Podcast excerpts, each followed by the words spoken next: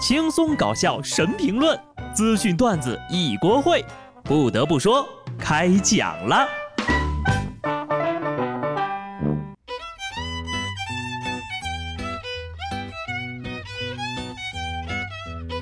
哈喽，听众朋友们，大家好，这里是有趣的。不得不说，我是机智的小布。最近几天的感觉呀，我一直以为双十一已经过完了，但实际上它今天才来到。没想到吧？才刚刚开始。此时此刻呀，我多么希望有一个人能够看出我的脆弱，对我说：“穷货，地址给我。双十一想要什么，我给你买。”每天起床第一句，先给自己打个气。这个气呀，一打就是一整天。上班必须要准时，下班从来不守时。这个呀，就是我们打工人的每一天。在新疆乌鲁木齐，一个女孩为了踩点上班，一路狂奔冲到公司楼下，让不少网友直呼“不进国家队可惜了”。这姑娘说呀，因为家离公司比较近，再加上平时起床困难，所以每次上班呢都是踩着点到的公司，在路上基本上都是一路狂奔。老板和同事呀就把她每天跑步上班的画面给拍了下来，甚至啊就为了拍她上班奔跑的视频，同事和老板还专门提前上班，在窗台边。等着，仿佛看到了每天踩点暴走的我，这身体锻炼的可以说是非常到位了哈。然后呢，下一届奥运会女子一百米就入选了，太励志了。一个人凭借一己之力激励全公司的人早到，提高办公室的出勤率，老板要是不给你加工资，那都说不过去。踩点儿是个技术活儿，踩不好就很容易翻车，而且呢，离公司越近越容易迟到，因为呢，不睡到最后一秒是绝对不会起床的。真正的时间管理大师不是什么劈腿五六个对象的明星，而是在迟到前最后一秒打卡的打工人。其实只要没有迟到，人家愿意用跑步换来多少分钟，我觉得都没毛病，是吧？前提是呀，一定要在安全的地方。别像下面这位，好好的独处时间，却换来了一场误会。六号凌晨，浙江杭州一男子独自骑车到江边看风景。他先是掏出了手机自拍，然后呢进行了一番锻炼，最后坐到了江边的护栏上。消防员以为他想轻生呢，几个人一拥而上，把人抱下了护栏。本来以为他真要自杀，直到他搬来了自行车。这连自行车都舍不得的人，怎么会舍得自己的命呢？其实有些人吧，就喜欢一个人安静的看个风景。不过话又说回来了，你说你大半夜两点多坐在江边的护栏上，谁看那都像是不想活了。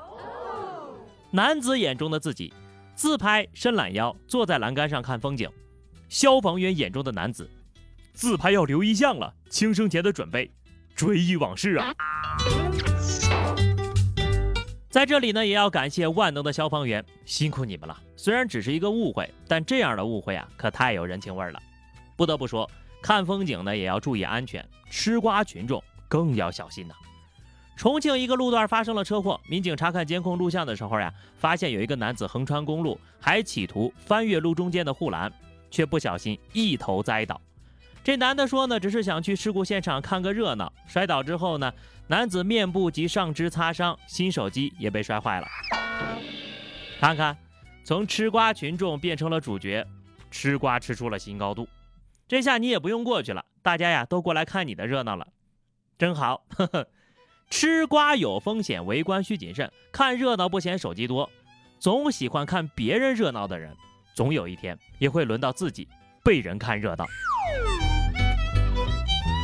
只要你站在原地不要动，瓜就会自己过去找你了。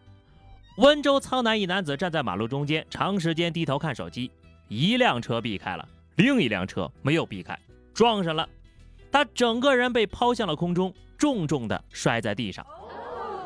我猜他至今都无法忘记那天的事情。那天他以为正在自己的家里看手机，忽然驶过一辆车，就把他撞飞了。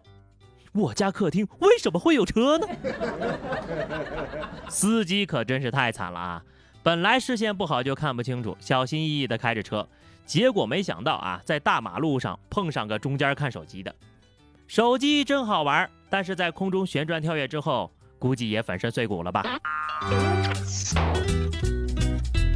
接下来以缺德人为主角的沙雕新闻又来了啊！江苏南京，李先生请朋友来家里吃饭，对方却打算偷走价值近万元的首饰，被发现之后呀，这个嫌疑人还百般抵赖，李先生急了，那项链上还有你的脚臭味呢！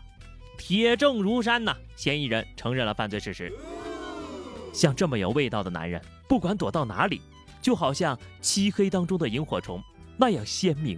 那样粗重，所以这件事情是要告诉大家，做小偷也要注意个人卫生。不得不说呀，脚臭成这样的朋友还留你在家里吃饭，可见是真朋友呀。你竟然还偷人家，脚臭还能抓贼，又是一个小细节啊。而有些人就过于嚣张了。河南南阳一男子开着小轿车在十字路口连续转了十六圈，而后又下车并在马路上打滚。经过交警检测呀，这货果然是喝多了，然后就被刑拘了。见过酒驾的，没见过这么嚣张驾的哈。你说他醉了吧？他在路上还知道让让摩托车。你说他没醉吧？竟然转了那么多圈，还是技术过硬呀？这么都没撞着人，不说醉酒呀，还以为是转圈转晕了呢。转那么多圈没有撞到任何东西，还知道避让行人，这个驾驶技术呀还是过关的，就是酒量不怎么行，戒了吧。猴子变人几千年，人变猴子一杯酒，这一套操作下来啊，你说这司机是只猴，我也是相信的。但凡吃两粒花生米，也不至于醉成这样吧？如果人人都像下面这位老大爷一样，马路上就会少很多纠纷了。江苏南京一大爷骑着电动车直行，撞上了拐弯的保时捷，大爷二话不说掏出手机，准备赔偿一万五。这操作啊，连民警都惊呆了，因为经过交警的调查呀。大爷行车并没有闯红灯，是保时捷的全责，不用赔了。但大爷固执己见，并对交警说：“钱无所谓的。”我猜这个保时捷司机回家就得发一篇微博。前段时间我开着全款买的保时捷限量出去，不小心撞上了他，本来是我的全责，我正委屈不知道说什么，他看了我一眼，问也没问，立刻转给了我一万五，说钱没关系的。哎，大爷，你等一下，我现在过去还来得及吗？我就想给我的二手奥拓补个漆。哈哈。最后一条消息啊，小霸王没了，爷情节。小霸王文化发展有限公司被申请破产重整。与此同时呢，小霸王的法定代表人已被法院列为限制高消费人员，限制消费令由中山市第一人民法院下发。不得不说，这个小霸王呢，靠的是山寨 FC 红白机起家。虽然说名声不怎么好，但也是因为他给我们打开了一个新世界的大门。